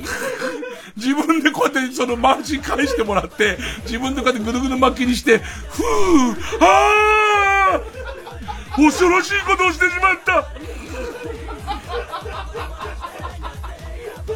話変わっちゃってんじゃねえかよ、対象が。うん。うん。ペンネーム紫の猫。ケ、ケルベロス方式で、三人で一つの体を共有するとき、真ん中の顔は自分。両脇の二人は誰？辻ちゃん、杉浦太陽夫妻。わあ、もう、鬱陶しい。おそらく鬱陶しい。アニマル浜口京子親子。うるさい。すごいうるさい。もう王道の面白いやつこの感じだね。王道。王道面白から決して逃げないでほしいよね、やっぱりね。ペンネームロボピッチャー。景品としてもらえるならどっち？プレステ5か、包茎手術無料券。包茎手術無料券って、いやいや、もらっちゃったからさ、つって。無駄にするわけにはいかないじゃんっていう。その、包茎手術、例えば、プレステもさ、嫌な話、その転売だなんで、もう10万円とかしてるわけじゃん。包茎手術も多分10万円とかするわけじゃん。その時に、プレステと同じ価値だとするならば、そのプレステの方は金出せばなんとかなるけど、包茎手術はさ、まあ、でもこれもらっちゃって期限がさ、期限が来週までだからさ、無駄にするわけにもいかないし、って言えるじゃん。で、これでムカつくのはさ、え、プレステ5じゃねえの？みたいになる人ってさ、要は向けてるってことでしょいや、逆にそらさ、今、あの、向けてる、向けててプレステ5手に入らない連中からしたら、伊集院はそらさ、プレステ5持ってるからそういうこと言うんでしょみたいになるわけでしょさあお互い様ですよ、それは。持ってなくて向けてる人とかがまた冷静に、冷静にどっちかなっつって。うん。ペンネーム釧路談義。肛門を舐められるならどっち？父親。ライオン。まあ、まあ、父親かな？ごめんな、もう、嫁、嫁行くわけもないだろうけど、うちの父親もさ。だからライオンはやばいって、ライオンの、どうするお気に入りの味だったら。ライオンの食欲を誘う前菜代わりにいいやつ、いい感じの香ばしさ持ってたら俺が。で、あいつはほら、あいつらのフレーメン現象つってさ、あの、肛門の匂いとか嗅ぐとさ、喜んじゃうんだから。ふひーってなんだから。ふひーってなっちゃう。あいつに、そこで大喜びされた後に、返してくんないよ。うちの親父は、そう一回ペ、一ペロでペッってなるだけだけど、ペッつって、ね、産まなきゃよかったっていうだけだけど、だけど、ライオンはやばいって。えー、うん、ペンネーム、二風亭いいお肉。こ、湖畔のロッジでアイスホッケー、アイスホッケーのマスクをかぶった大柄な男に出くわすなら、どっちのシチュエーション？彼女とイチャイチャしてると。一人で手慰み中。これはね、一人で手慰み中です。100%です。もう俺100対0で一人で手慰み中です。彼女とイチャイチャしてるやつ殺されますから。あの、彼女とハンモックの上で不安定なセックスとかしてると、真っ二つにされますから、そのまま。手慰み中のやつはなんだかわかんないけど、あの、童貞死なない説ってあるんですよ。その、ああいう13日の金曜日とかで、モテボーイとか、えっ、ー、と、王兵なやつが死んでくんだけど、なんか童貞なかなか死なないっていう感じしますから、えー、ラストペンネーム、ロボピッチャ。こ、小林製薬から発売してほしいのはどっち？オナニーその前か、オナニーした後に。どっちかな？その前に超気持ちよさそうじゃん。その前にすんげえ超気持ちよさそうなんだけど、した後にが罪悪感とか恥ずかしさみたいなやつも全部拭ってくれるんなら、その効果のものだったら、なんてただ、ただ単に綺麗にできますだけじゃなくて、錠剤でなんか54にもなってやってることは中2と一緒か、みたいな気持ちを、こう、スーって、ハーブの香りで、スーってしてくれるようなやつだったら、その後にの方が欲しいかな。どっちかっていうと。その前にとその後に両方飲んじゃうとダメなのオーバードーズになっちゃうのね それはどっちなのかなわかんないけど。そんなかっこいいもん、オーバードーズじゃねえよ。さあ、えー、ということで、えー、対するはこちらデビュー戦です。令和、新マナーカルタ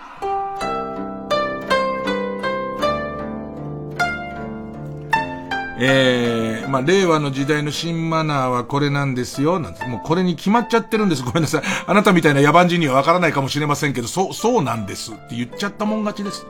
マナーなんてものは。ね。えー、ペンネーム、ゆゆゆ。あ、アレクサのある部屋ではシリに質問をしない。こんな言いそうでしょうね。こんな言いそうなんですよ。ね。えー、ペンネーム BJ サトル。あ、赤ちゃんプレイの後で、ジョーに、こんな仕事をいつまでも続けてちゃダメだよ。と軽い説教をするときも、赤ちゃん言葉は継続しましょう。ダメでちゅよっていう。ねえ、それ途中でキャラとか変えるのすごく良くないですもんね。あの、昔このラジオを聞いてたイイメクラで働いてらっしゃる方が言ってましたよ、なんか。あのー、何がきついっつっても、途中で急に役から抜ける人いるらしいよ。急に ねえ。それは嫌だって言ってましたからね。ペンネーム。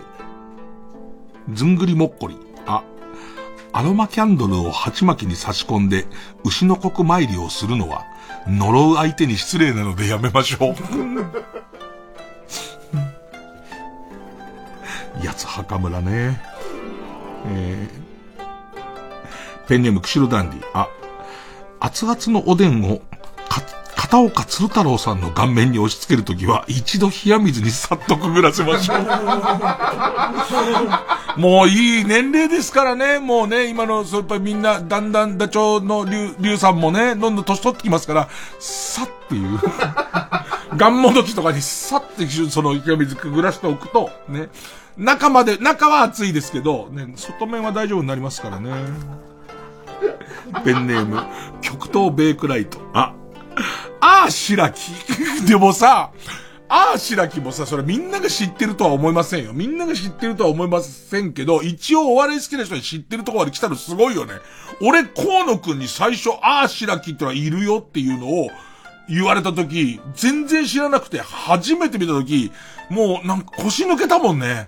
でいて、あの、それは、ハリウッドザコシショウの時と一緒で、一生出てくることはないと思った。出てんもんね。ああ、白木。男かな、女か、女かな、長反博打をするときに、白木さんは性別関係なく魅力的な方ではありますが、と一言添えてからベッドする。ああ、今そういう時代ですよね、そういう意味じゃね。っていうか、今の時代にやるギャグでもないよね、そうやって考えたらね。何なんだっていう。あれ、さんま師匠だから勇敢にいじってくれてるけどさ、扱いづらいよね、どう考えたってね。えー、ペンネームそろそろ旧姓中山。あ、明らかにマジックミラー号とおぼしき車と遭遇しても、ね、マジックミラー号を街角で見かけた時のマナーですよ。中でとんでもねえことが起きているという風ではなく、全面鏡張りの黒なんて、すごいね。風に中を覗き込む。これなんかポッピポッピしていっちゃうじゃん。おーおーおーってなっちゃうじゃん。そうじゃないから。そうじゃないから。えー、な、なにこれが、なんで鏡張りなの？あれか、あの、タンクローリーとかでもあるような、鏡面仕上げのやつ。おーれーぐらいの感じでいかないと。うわー、ペンネームソフィーと双子の姉妹。あ、アマゾンで、アマゾンで複数点購入するときは、重いもの、割れにくいものからカートに入れましょう。言いそうでブルッとくるよね。言いそうで。ね方向音痴名人。あ、あいといまてんに対しては、どういたしましてで返す。誰もね、謝って人間さ、相手が日本人ってそういうもんじゃないんですか？謝ってきたら、ね、どういたしましてですよ。はい、トゥイマテンってもう言う気持ちでそこで終わるもんなんですよ。ね。こちらこそ、はい、トゥイマテンとかちゃんと返さなきゃダメなんですよ。うん。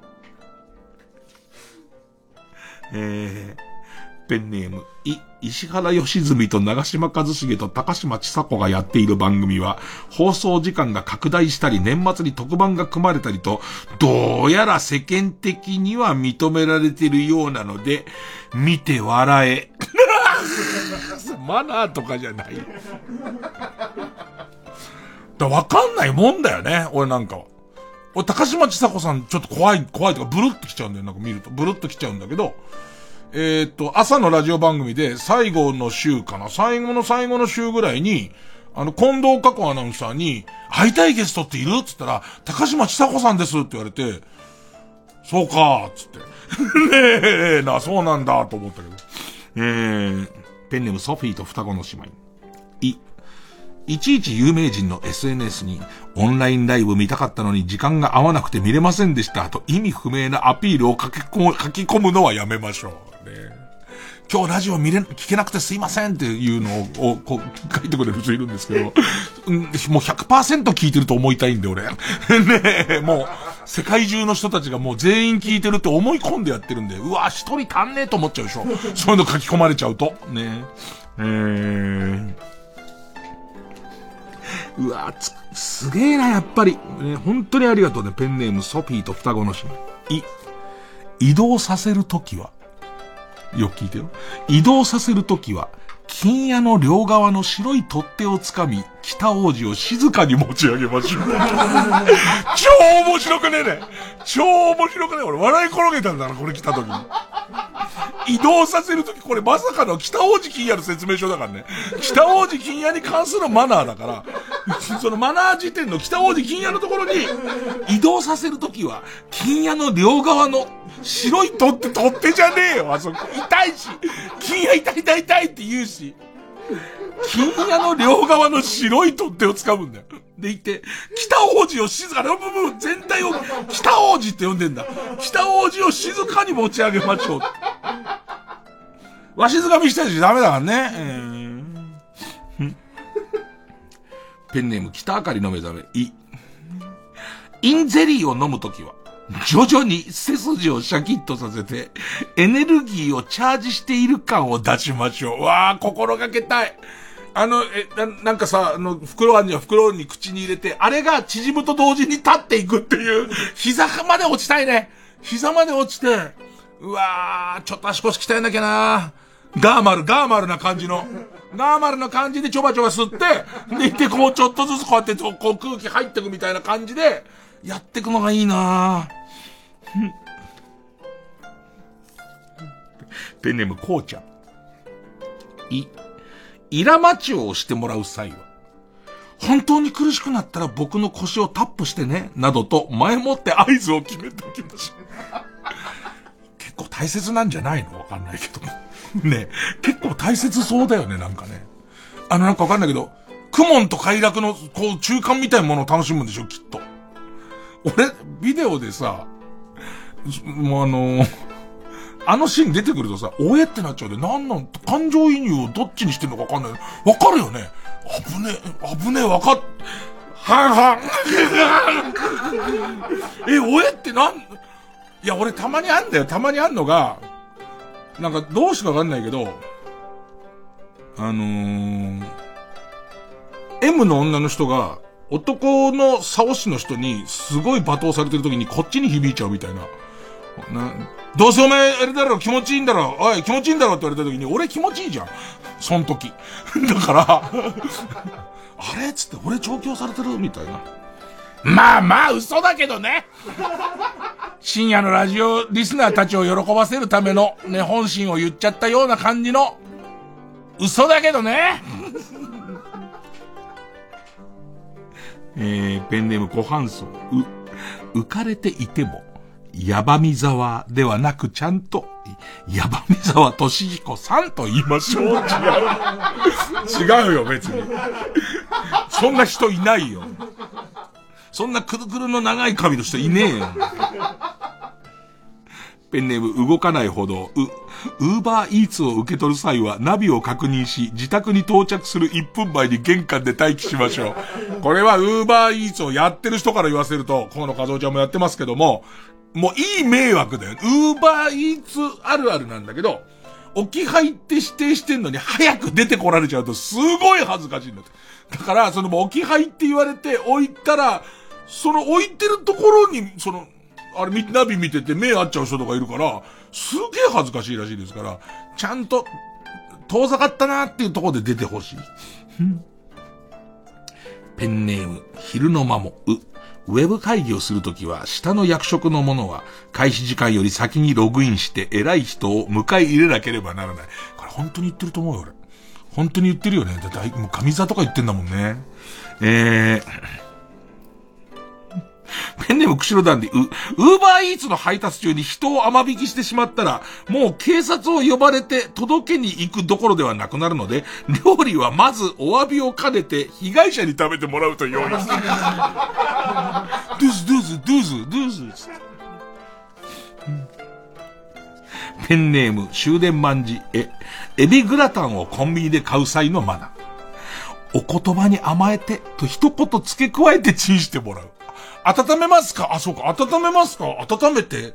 うわ、なんかちょっと向こうびっくりするんじゃない温めますか？お言葉に甘えて。やろうかな？やめとけやめとけ、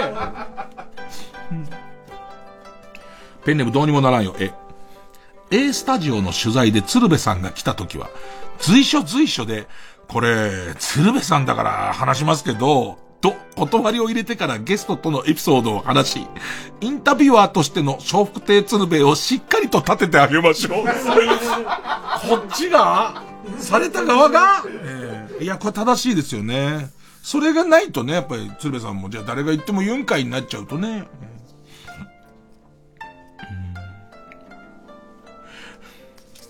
えー、北あかりの目覚め、え、えなりかずきさんと話すときは、ピンクローターなどピンの入る言葉は極力使わないようにしましょう。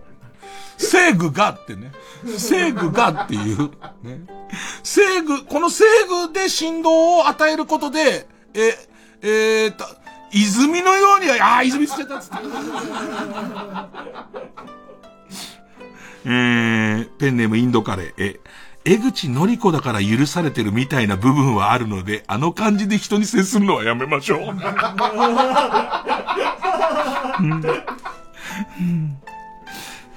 えー、ペンネーム、気が抜けた炭酸水。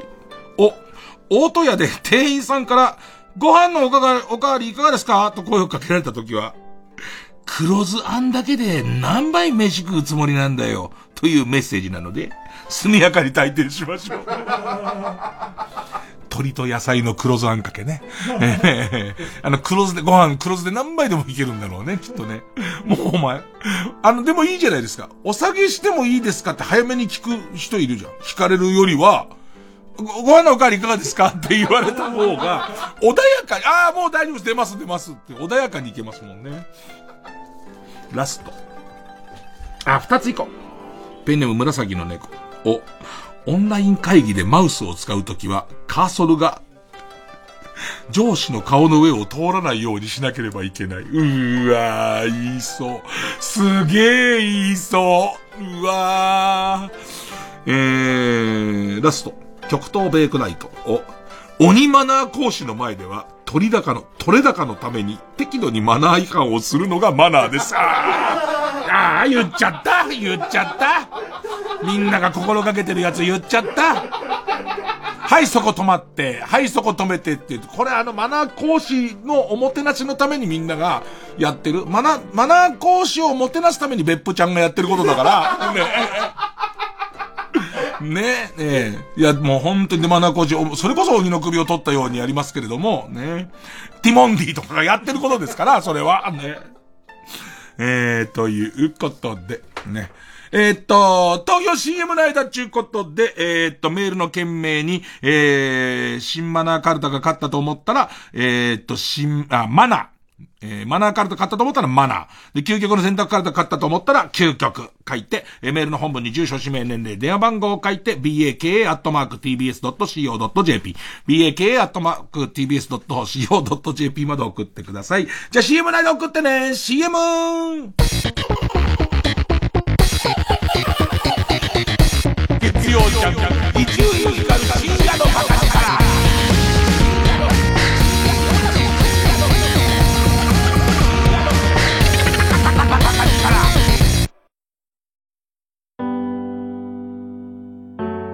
あれから何度目かの春がやってきた。社会で生きていくのは思ったよりも大変で、未だにしょっちゅう泣きたくなる。辛い時に一緒に笑い合える仲間たちと集まりたいけど、こんな世の中だからなかなかそれもできなくて。久しぶりだね。やっと会えるね。短い時間だけどせっかく集まるんだから、みんなで楽しく、笑って過ごそうね。さらば青春の光、単独ライブ、五穀豊穣。5月3日から全国5都市で開催。詳しくは TBS ラジオイベントページをご覧ください。会場でお待ちしています。待ってるよ。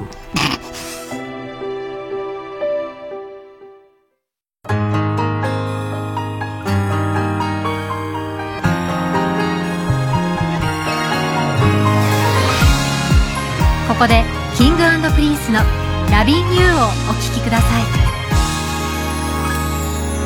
見られた後ろ姿一人見つめてこぼれ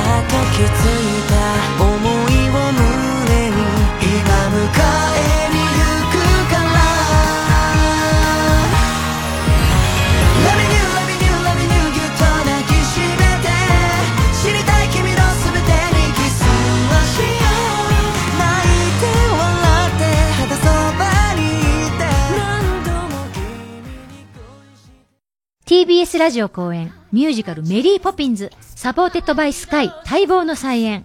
ウォールト・ディズニー不朽の名作メリーポピンズ。たくさんの魔法が仕掛けられた舞台セットについ口ずさみたくなる名曲。そして圧巻のダンスシーン。夢と魔法の傑作ミュージカルが4年ぶりに帰ってきます。メリーポピンズ役を私、濱田めぐみと笹本玲奈、バート役を大貫勇輔、小野田龍之介、他にも個性豊かなキャストでお送りします。5月8日まで渋谷東急シアターオーブにて絶賛上演中。詳しくはミュージカルメリーポピンズで検索ください。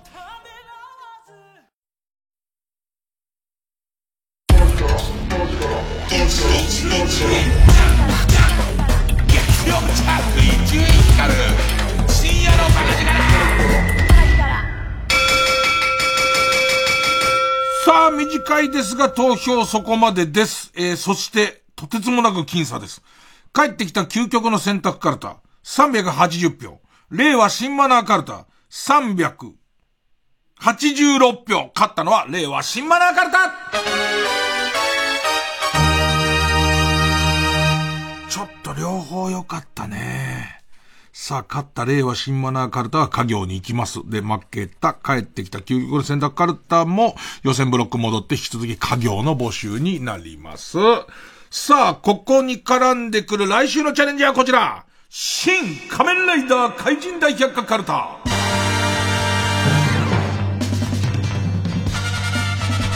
このテーマ曲が上がるよね。えー2023年春に公開予定の新仮面ライダーに出てきそうな怪人で、令和版の仮面ライダーカルタを作ろうということで、まだ一勝もしてないんだね。えー、あ行です。あ行ですね。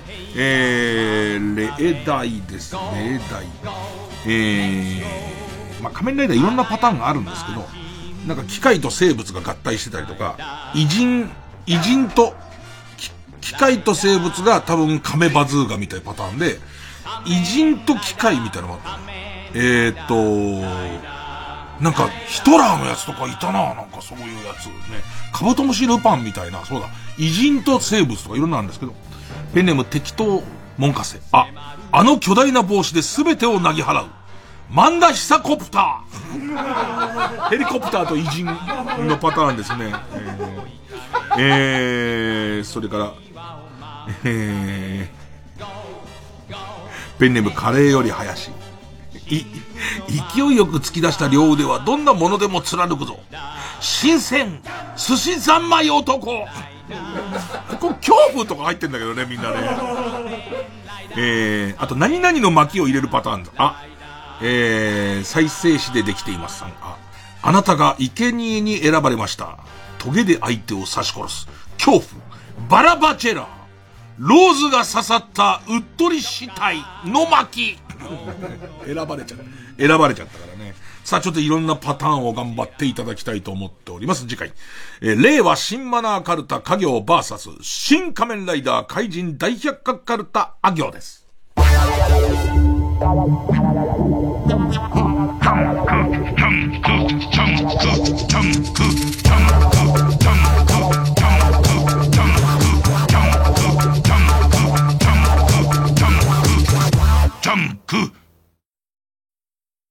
山里亮太です。私が一人で喋り尽くすトークライブ山里亮太の140全国公演開催中。4月23日土曜日は山里とも縁のあるバラエティクイーンのお膝元群馬県でお話しさせていただきます。詳しくは TBS ラジオイベント情報をご覧ください。2年ぶりとなる全国ツアー振り替え公演が決定。TBS ラジオ公演。第25回ビギンコンサートツアー20244月29日金曜祝日千葉市民会館大ホールで開催。チケット追加販売中。お問い合わせは0357209999ホットスタッフプロモーションまで。心揺さぶる音楽をご堪能ください。毎週金曜夜12時からの「マイナビラフターナイト」では今注目の若手芸人を紹介しています。ゆうザトウイチ見て泣きます。すごい大人。空っぽだよ。入れてこい。マイナビラフターナイトは毎週金曜夜12時から。TBS ラジオジャンク。この時間は小学館中外製薬マルハニチロ他各社の提供でお送りしました。